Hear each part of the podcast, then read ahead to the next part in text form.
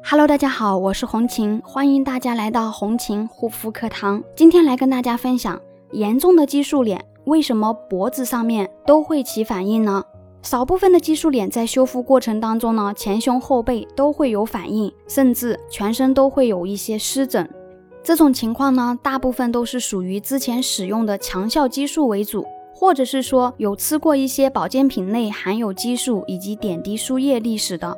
如果说有出现这种情况，建议需要及时的咨询医生为主，嗯，以及辅助口服的一些消炎药，减轻身体产生的情况。那一般前胸后背以及全身都有戒断反应的这种，需要更多的配合啊口服类的消炎药物一起修复最佳，避免自己去胡乱尝试，导致问题呢更加严重。如果你也有激素脸方面的问题、肌肤困扰，可以加我的微信幺三七幺二八六八四六零。好啦，今天的分享就到这里，感谢大家的收听，我们下一期再见。